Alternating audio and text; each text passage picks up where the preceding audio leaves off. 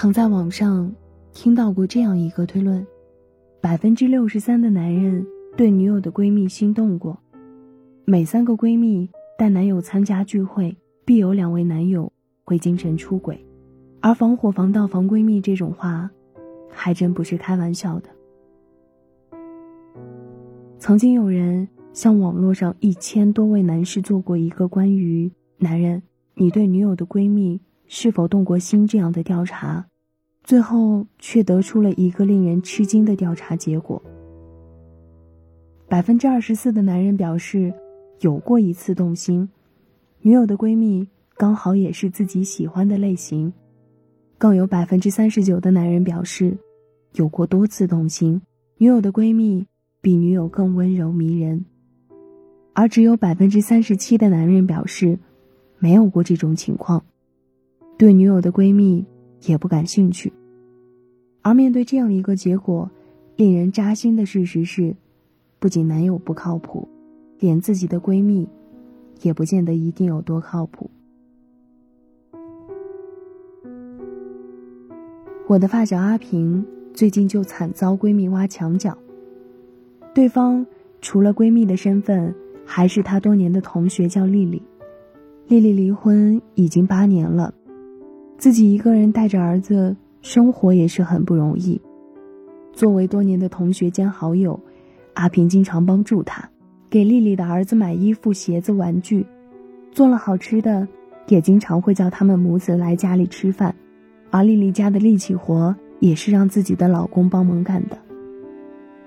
一天，丽丽发了一条朋友圈：“但愿此生有幸执你之手，与你一起。”看云卷云舒，花开花落，而他的配图是一只男人有力的大手握着一只女人洁白柔弱的小手。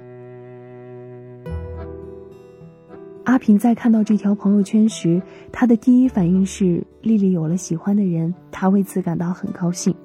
而他正想要发微信祝福一下丽丽时，阿平却忽然感觉到哪里不对劲。他仔细看了看那张照片，男人手上戴着的串珠有点眼熟。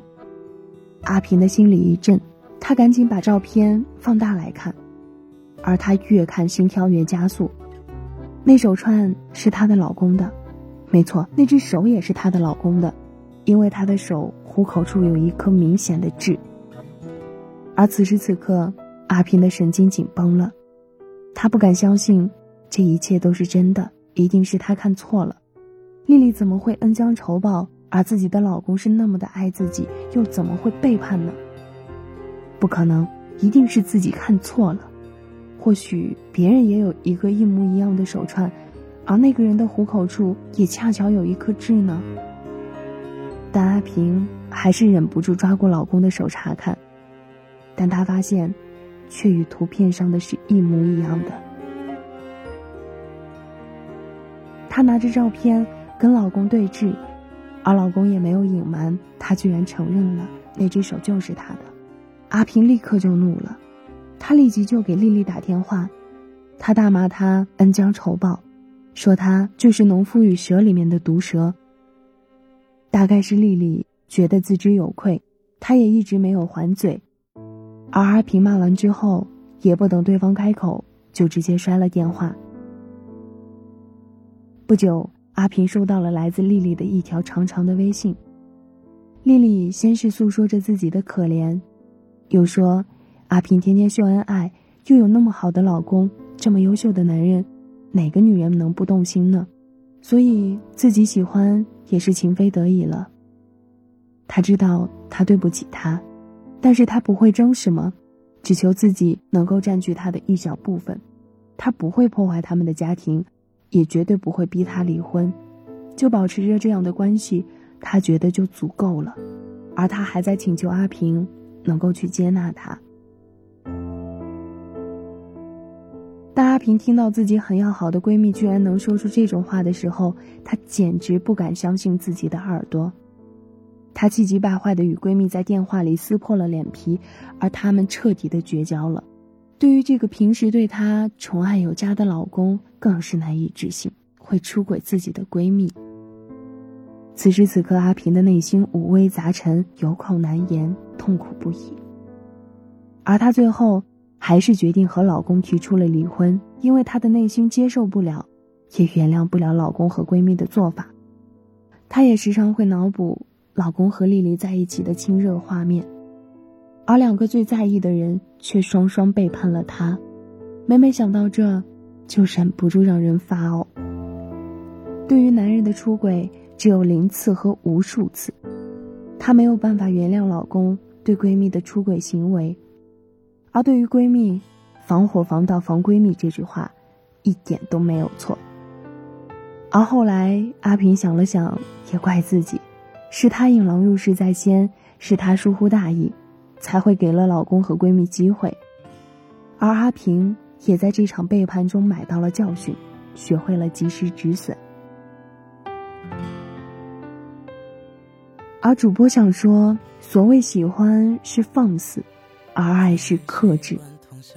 成年人的世界错综复杂，每个人扮演的角色不同，什么样的人维持什么样的距离，不侵犯，不疏远，这才是最舒服的人际关系。如果你真的爱一个人，不管是朋友、伴侣、家人，你都要为他们保有分寸，处事之进退。才是你最大的智慧。散场的不一定是曾经，但我们终究还是要。下一个路口，总有人在等。梦里我很认真，每一步，每一句。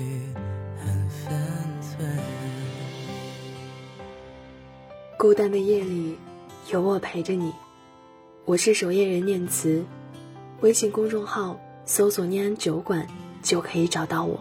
我在甘肃武威，对你说晚安，亲爱的你，好梦。相思能表于是藏于心，假装淡定，漫不经心。翻一翻备忘录，问一问老朋友，将对你的在意藏在话里一晚。是多了点麻烦，早已习惯你的晚安，却成了红色感叹。散场的不一定是曾经，但我们终究还是要清醒。下一个路口总有人在等，梦里我很认真，多想再对你说一次晚安。